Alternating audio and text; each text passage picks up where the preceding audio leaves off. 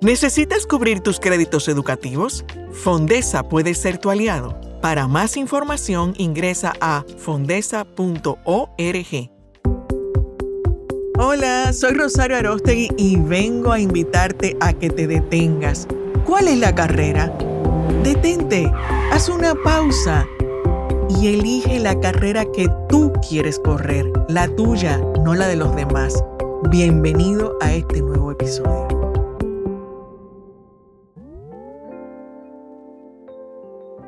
Sean bienvenidos a este nuevo episodio de ¿Cuál es la carrera? Yo estoy muy contenta porque tenemos un invitado especial. Bueno, especial para mí, Rosario, te voy a explicar por qué.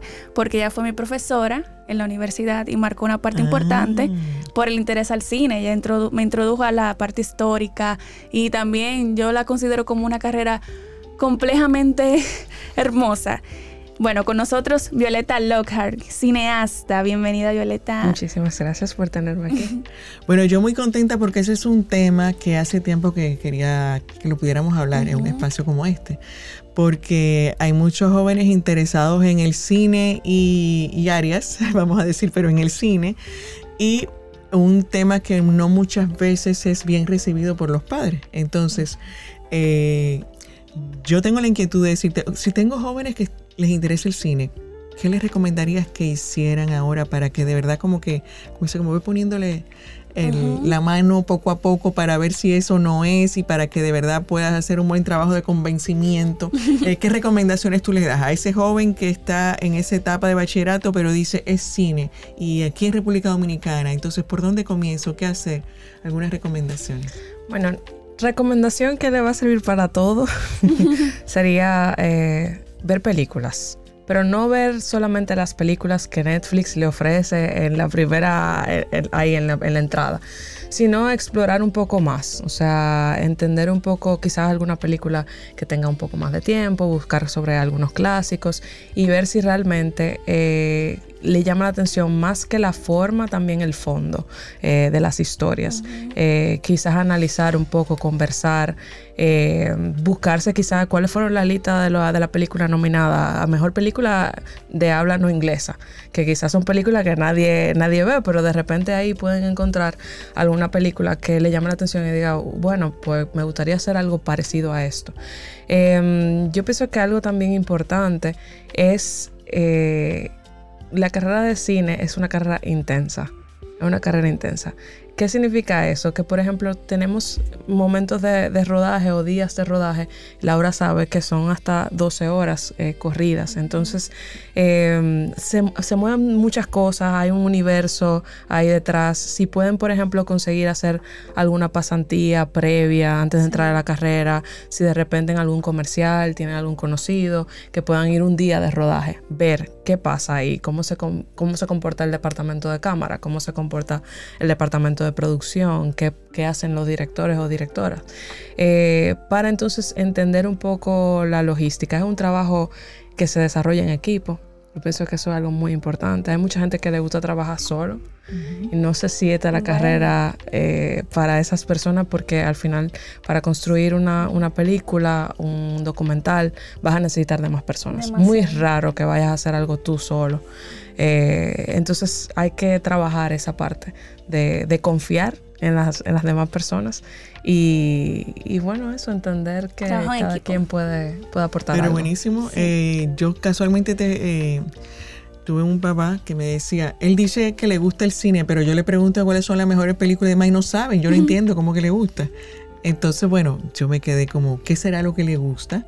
Y por eso te hacía la pregunta, ¿qué le podemos recomendar? Pero eh, con estas pautas me parece que... Sí, es como identificar qué parte del, cine porque hay muchas partes. Es una carrera que abre un abanico de posibilidades. O sea, tú estudias cine, pero luego te especializas en algo. De repente lo que te gusta es el sonido.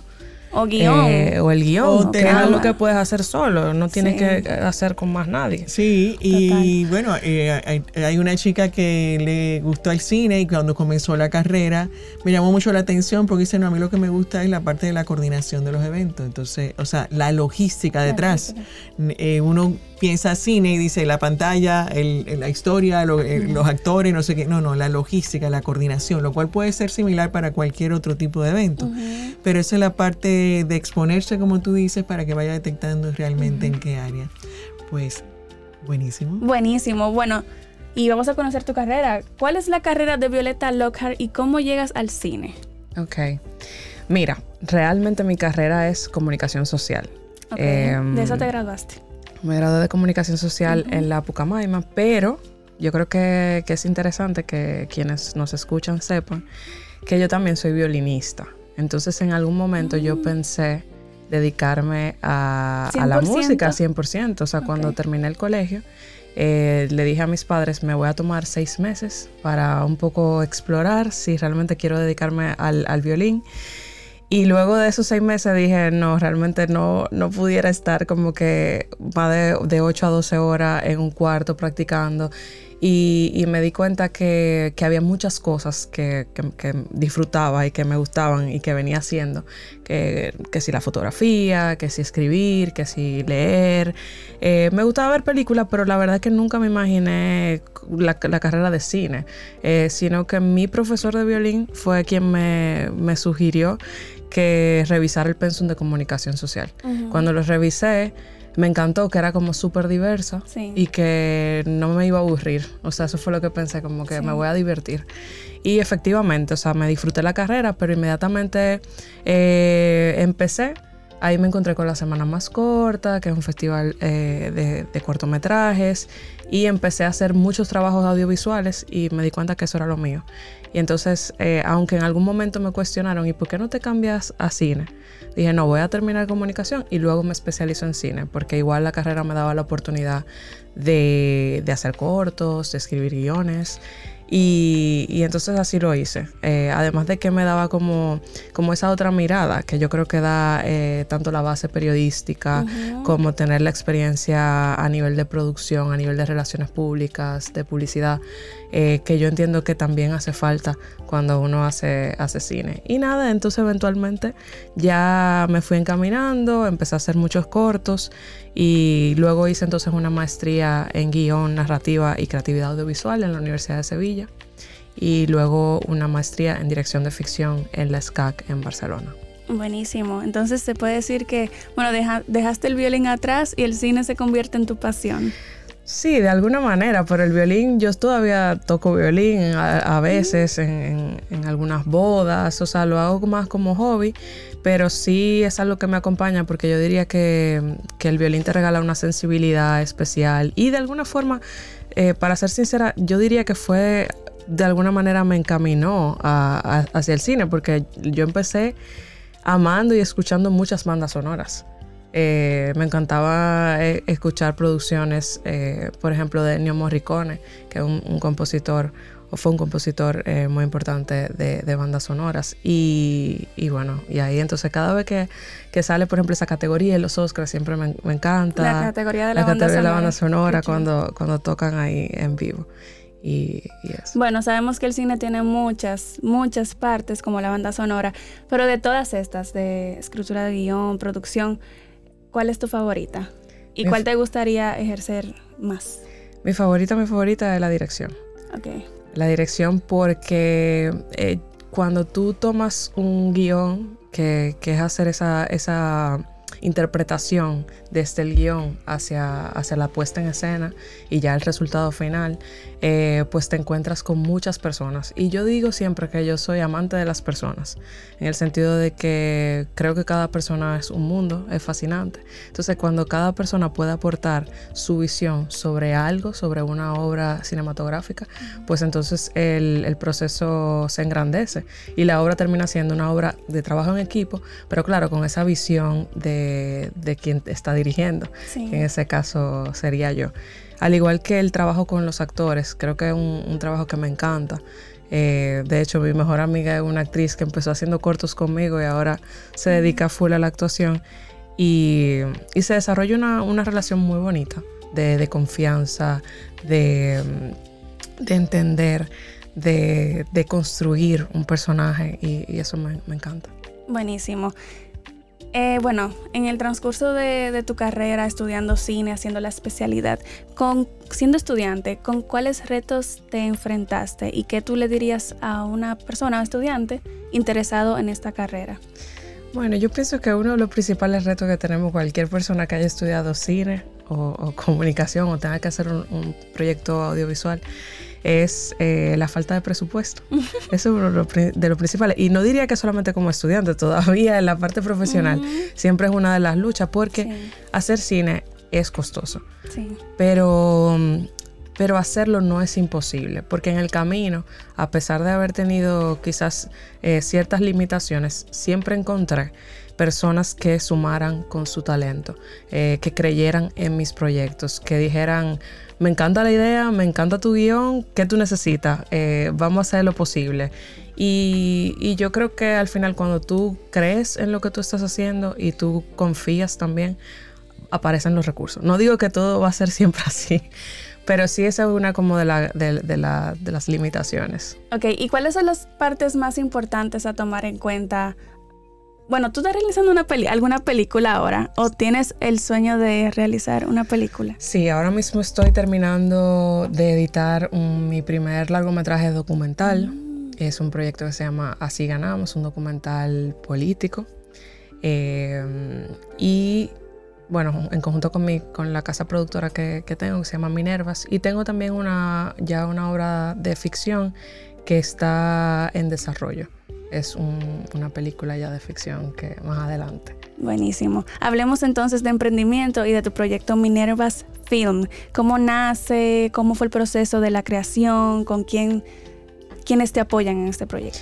Mira, cuando yo estudiaba comunicación, eh, para un poco del backstory, eh, cuando estudiaba comunicación, la mayoría, casi el 90% éramos mujeres en la carrera. Creo que todavía sigue más o menos pasando. Eh, y, pero, pero en ese momento me acuerdo que nos pusieron a hacer un corto y era como mi primer corto de la carrera y el equipo completo éramos mujeres. Entonces la profesora nos dijo, tienen que ponerle un nombre a esta productora ficticia. Y en ese momento el nombre que se me ocurrió eh, y de hecho significa mucho para mí fue Mariposas, Mariposa Film, porque era algo como, como, bueno, que yo entendía que nos representaba a todas y también porque me recordé que una amiga cuando estaba en el colegio me decía mucho Minerva, como que ya me veía que yo era luchadora, como líder.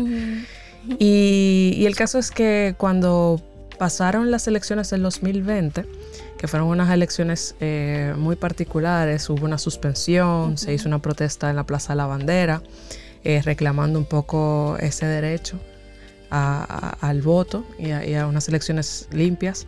Eh, yo participé de cerca en la campaña de un compañero de la universidad, que es el, que ahora es diputado José Horacio Rodríguez, y me involucré en esa campaña y ahí conocí a las que ahora son mis socias en Minervas.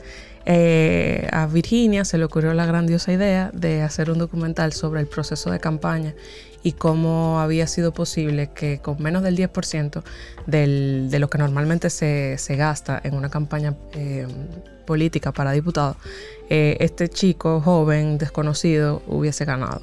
Entonces, bueno, ahí nos pusimos a construir esta, esta historia, participamos en Fonprocine y nos pedían un seudónimo.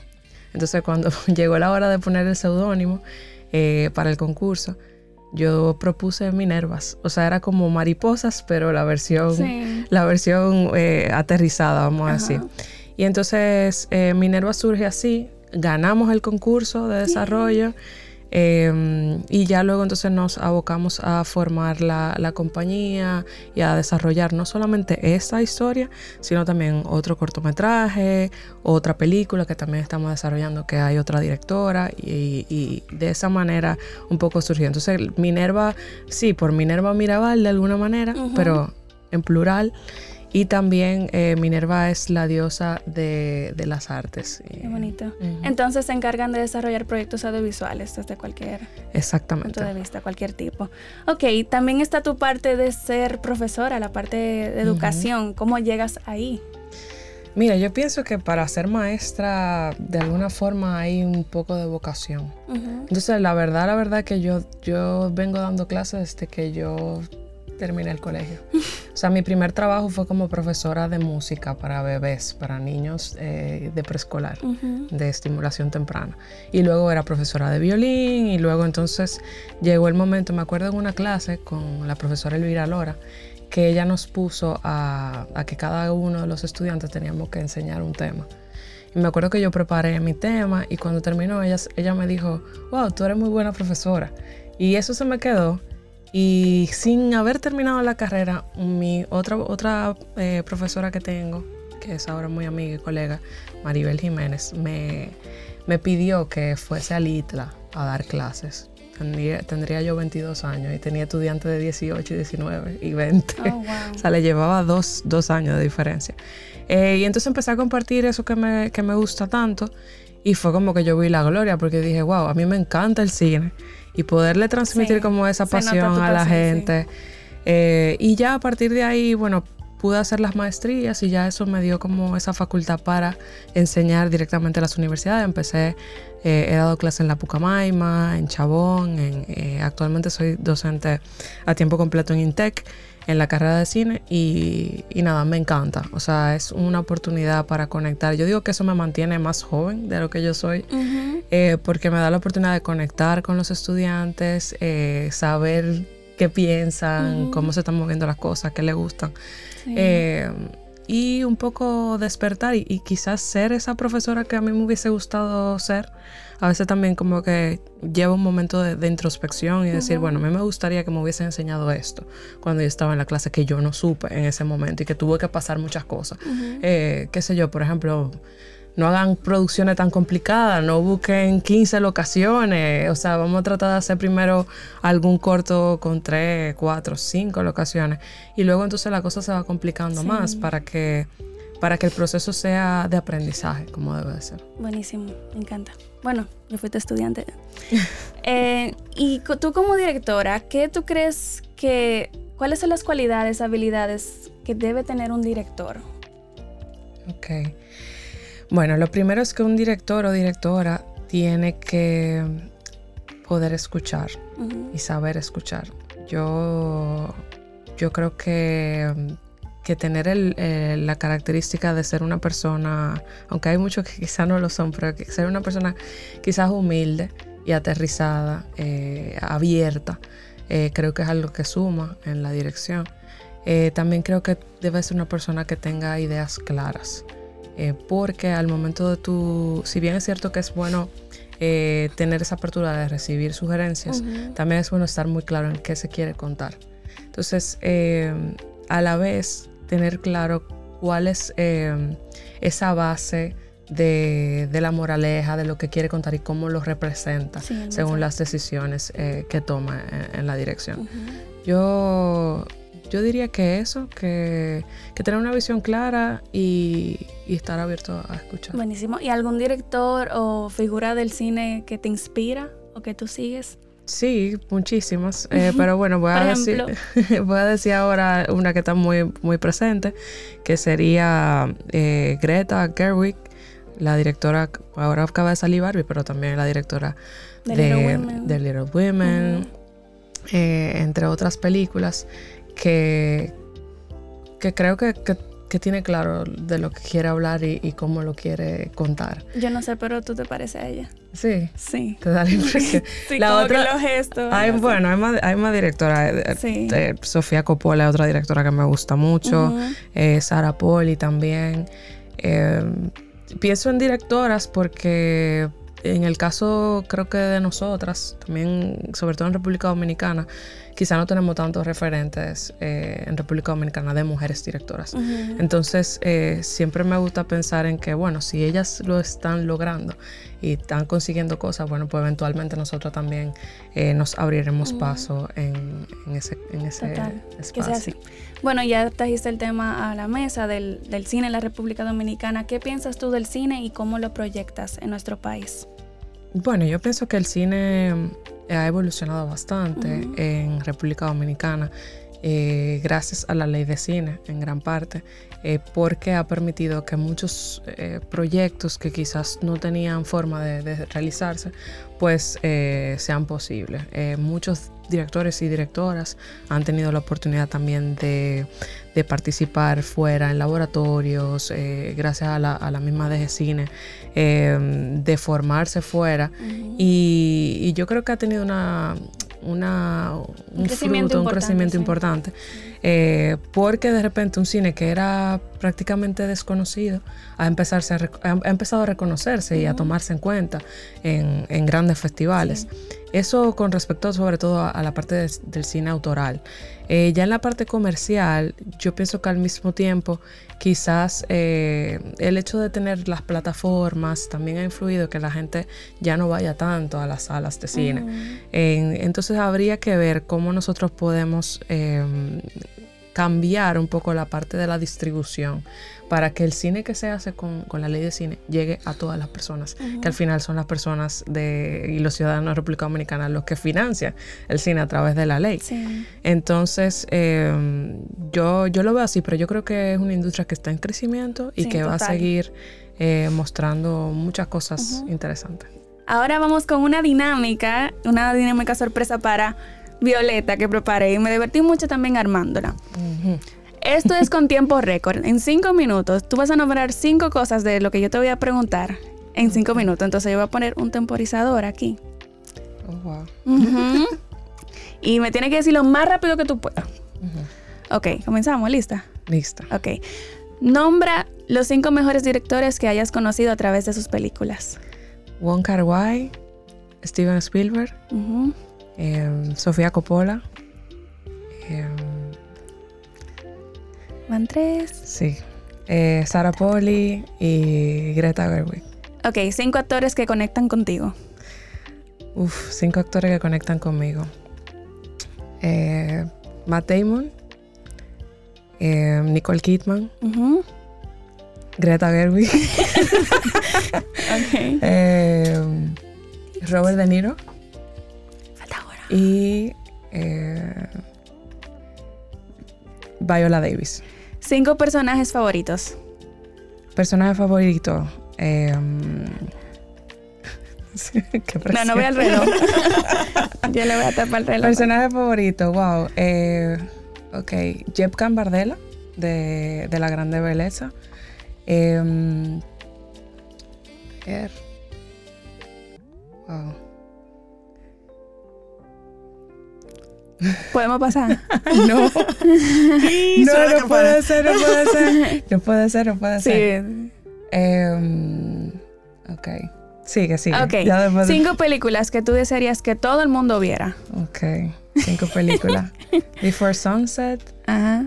Em, La Grande Belleza.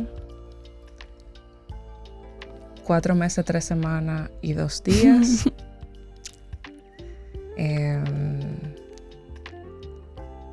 In the Mood for Love. Y.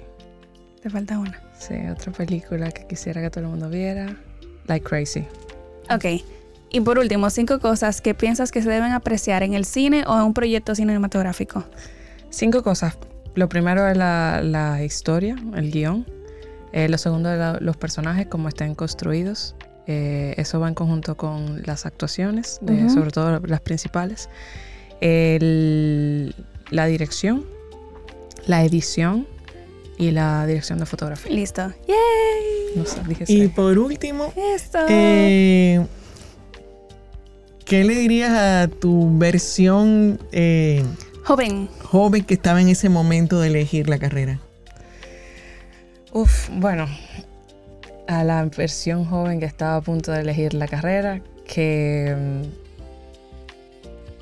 que sí existe una carrera donde se va a sentir feliz, cómoda, que va a poder eh, desdibujarse y que va a poder experimentar muchas cosas interesantes y conocer mucha gente. Eh, yo creo que, que, que, va a poder también no solamente conocer mucha gente, sino transmitir eh, a través de sus historias cosas que van a, impactar en la vida de la gente. Y yo pienso que eso es lo más, lo más grande que tiene el cine. Al final, el, ser parte de la construcción de una historia que va a impactar a la gente y que va, cuando salga del cine o cuando salga de, ver la, pantalla, va realmente a pensar algo sobre lo que tú quisiste decirles.